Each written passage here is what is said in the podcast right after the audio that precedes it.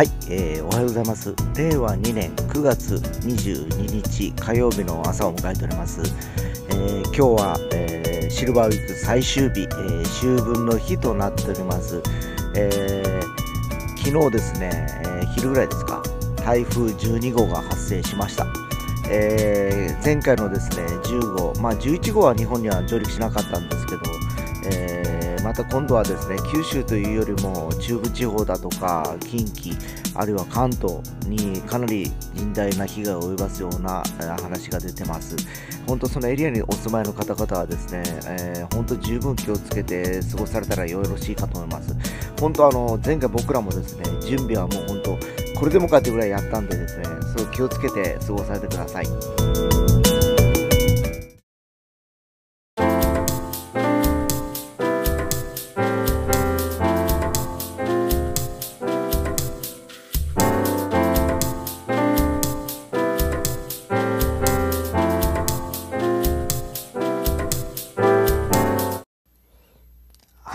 先日あのジョージ・ウィンストンの「 Autumn」というアルバムの紹介をさせていただいたかと思いますけど、え前回、えピアニストだったんですけど今回はギタリストの話です、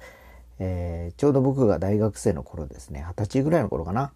えーレンタルレコード屋です。まだ CD がそんなに出回ってない頃ですね。でアルバイトをしてた時にですね、えーよくあのいろんな方から、えーこういう音楽を探してんだとかこういう感じの曲はないのかと、えー問い合わせをされておりましてですね僕なりにその時持ってた知識の範囲でこれがいいですよあれがいいですよっていうのをこうおすすめしてたりして、あのーしたりしてました。である時あの当時そのダンススタジオかなんかを経営してる女性の方がいらっしゃってですね、えーでその方がこれがいいよあれがいいよって逆にですねいろいろこのインストの、えー曲を教えられましてですねその中で出てきたのがそのエリック・ゲイルというギタリストです。えーまああの黒人のギタリストなんですけどもすでに、えー他界されておりまして、えー1950年代の後半から90年代前半に活躍したアメリカを代表する、えーセッションギタリストですね。要はいろんなミュージシャンと共演してジャンルを問わないレコーディングアーティストということでした。もうこの辺がもう魅力満載ですよね。ジャンルを問わないというのが素晴らしくてですね。で、まあ実際僕もその、そのお姉さんから聞いてですね、いろいろその CD じゃないけど、レコードが当時、えー聞きました。で、やっぱり、あの、いいんですよ。かっこよくてですね。そういうことかと思いましてですね、特に未だにですね、えーお気に入りで聴いてるアルバムがですね、今なんだろうな、そうですね、エリック・ゲイルの「アイランド・ブリーズ」というあの、まあ、82年かな？出たアルバムでですねこれがですねもう私にとってはもうマストなあのアルバムです。で多分あのギターを弾いてる方だとか今あの興味がある方はですね一度聴かれてください。もうあの1曲目でやられますからですね。いいねっていう感じでですね。でまああの特にあの日本ではですねあまりそのギタリストとかあの楽器を弾く人ってそんなにですねあんまりこう脚光を浴びないというかですねまあ数えるほどですね。結構いるっちゃいるんですよ。高中正義だとか渡辺和美だとかですね、えーいるんですけど、えーやっぱりあのちょっと得意なジャンルというか結局フュージョンだとかそっち寄りかなっていう感じなんですけどさっきあの今紹介してるエリック・ゲールはですねいろんなジャンルですよね。要は、えー要はジャズもやったりだとか、えーロックやったりだとか、えーあるいはファンクやったりとかもうそれぞれにこうですねマッチングした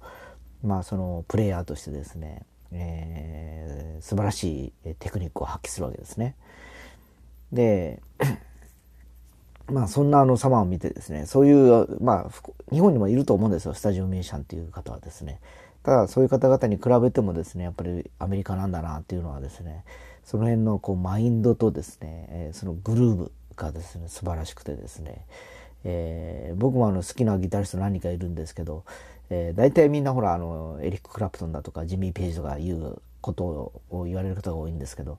まあ僕も好きですよ。その彼ら二人も好きなんですけど、こういうちょっと裏方でですね、しれっとこう技をこなす、えーギタリストっていうのはものすごくあの興味深く持っておりましてですね、えー一度ですね、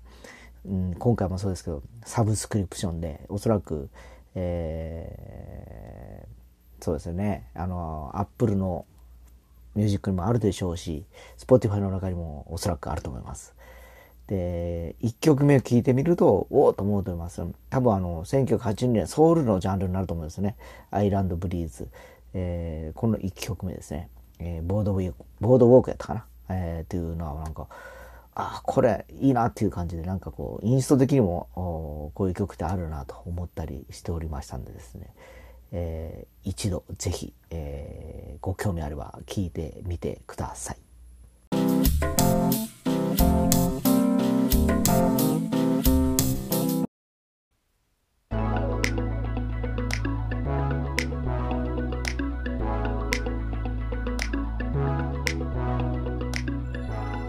はい、えー、今エリック・ゲールの話をしたかと思うんですけど、えー、実はですねそのアメリカのギタリスト、えー、もう本当挙げれば数はキリがないんですね